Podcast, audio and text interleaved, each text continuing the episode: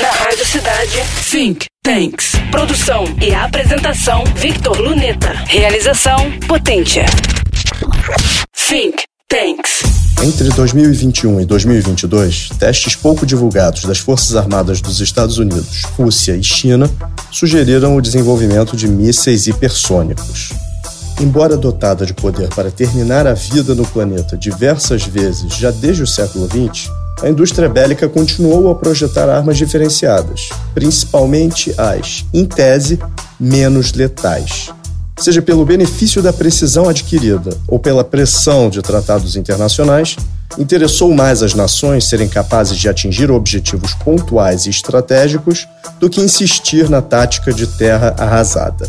Além disso, essa tática vinha ficando cada vez mais distante, posto que países vinham se blindando de ataques aéreos com sistemas do tipo Iron Dome israelense, dificultando ou mesmo impedindo que morteiros ou mísseis conseguissem atingir seus territórios. Até agora, projéteis acelerados em Mach 5 ou além, ou seja, em velocidades de pelo menos cinco vezes a do som, de tão velozes podem anular a defesa inimiga. E embora essa capacidade não pareça ser tão ameaçadora, a realidade que desenha o é.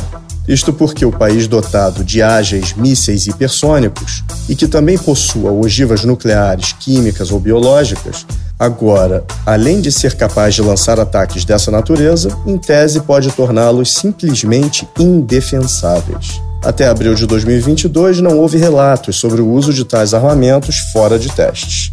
Porém, com a invasão da Ucrânia pela Rússia, a primeira batalha na Europa desde o final da Segunda Guerra Mundial, não é exagero temer uma renovada Guerra Fria, que desde sempre carregava a chamada soma de todos os medos: exércitos de potências atômicas, trocando acusações, deteriorando sua diplomacia e com força para gerar catástrofes ainda não vistas pelo homem.